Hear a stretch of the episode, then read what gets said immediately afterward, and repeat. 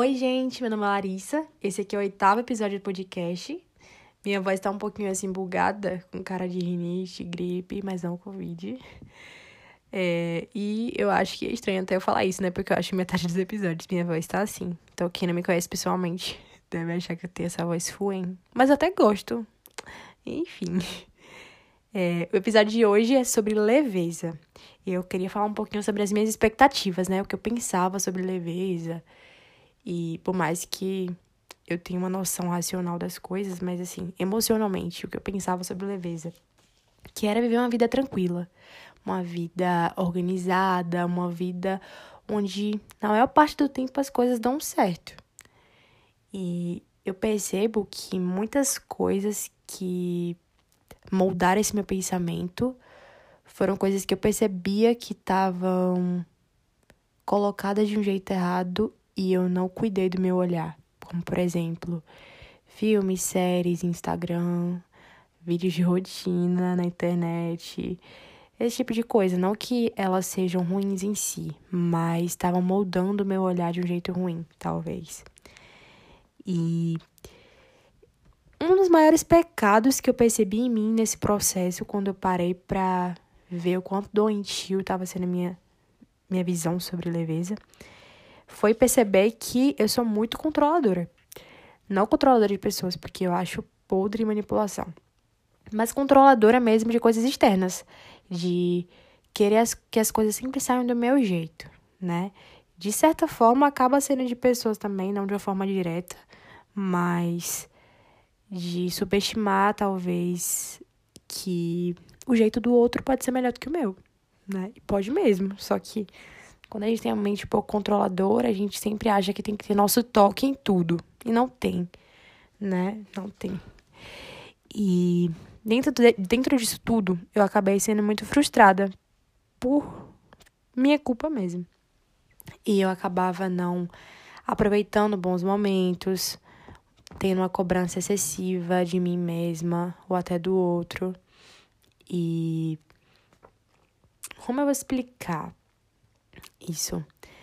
Às vezes algo que era tão bom que poderia ser visto de uma forma tão simplesmente natural passava a ser um fardo porque se um centímetro saísse ali daquele da estatura do que eu queria para mim já não era tão excelente. E eu colocava desculpa em uma, na parte boa do perfeccionismo e nessas coisas.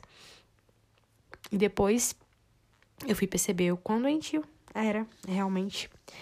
E eu vou citar aqui um exemplo de uma história que aconteceu comigo assim, que foi uma besteira, mas eu percebi claramente essa parte controladora em mim.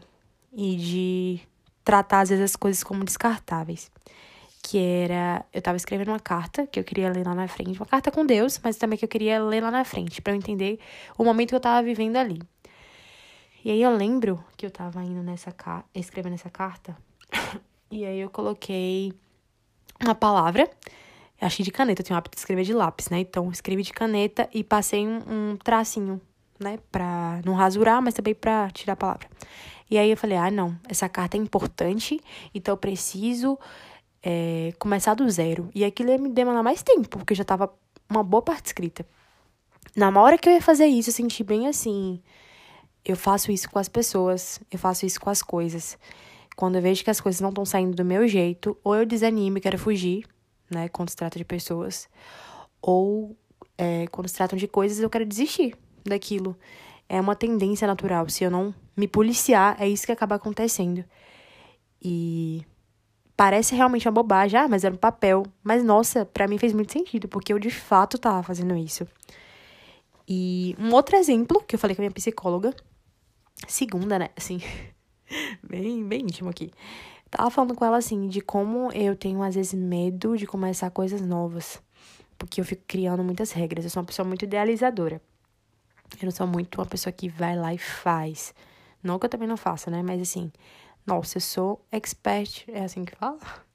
Em idealização. Eu amo organizar mil e uma coisas. Nossa, é, ter ideias, a parte criativa das coisas, tipo, me fascinam demais. Eu amo. Então, é, essa parte é muito fácil para mim. Só que aí a gente vem num problema. E foi até o exemplo que eu dei pra ela, né? Voltando aqui. É, é como se eu estivesse numa aula e a professora falasse: você vai pegar um quadro branco e você tem direito de fazer uma pintura. Lá na frente você pode fazer outras pinturas, mas assim, nesse semestre é essa pintura que você vai ser avaliada. Pronto. O que eu penso sobre isso? Eu acho que é como se na vida eu pegasse aquelas tintas, olhasse para todas elas e não tivesse coragem de começar a pintar. Por quê? Enquanto o quadro ainda tá branco, ele tá totalmente no controle das minhas idealizações. Mas se o quadro começa a ser pintado de, por exemplo, cores escuras, como preto, vermelho, verde escuro, e aí depois eu penso que é melhor cores claras, não dá mais para fazer isso. É meio que irreversível. Irver... Irreversível. Mas se eu pinto de cores claras, talvez, na minha zona de que significaria minha zona de conforto, aí eu consigo passar cores escuras depois por cima. Tá entendendo? Eu, per eu perco um pouquinho o controle, porque já não dá também para começar do zero, com quadro com cores claras, mas eu também não ouso, né? Não ouso, não saio do plano de idealização, é, não saio daquele ambiente de perfeccionismo.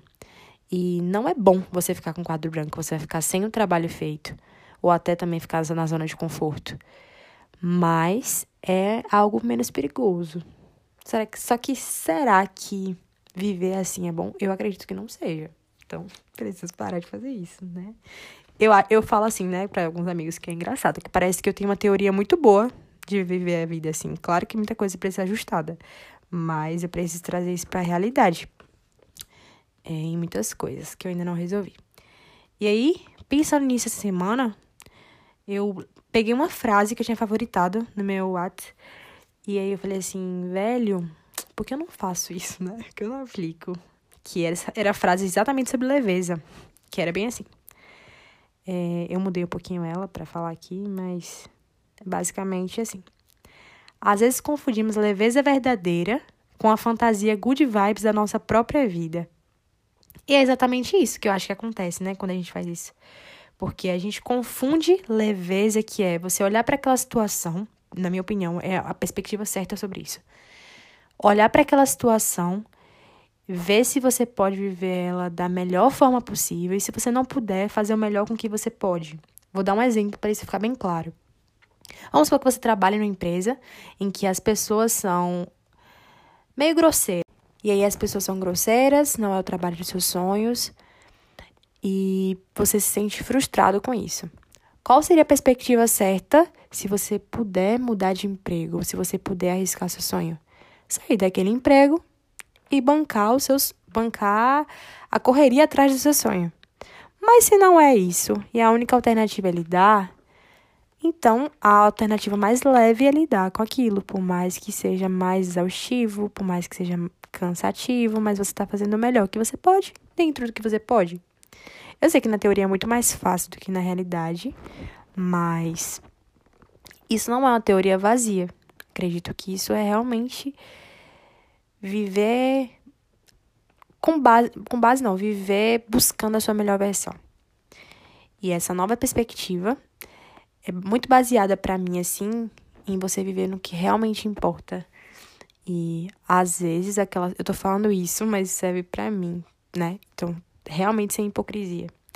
Às vezes a gente focar no que realmente importa é o que vai ajudar a gente ter essa vida mais tranquila, essa vida mais. É difícil não ficar repetindo a palavra leve, mas de fato, viver uma vida mais leve, viver uma vida em que você transmite também essa leveza para as outras pessoas que convivem com você, um ambiente mais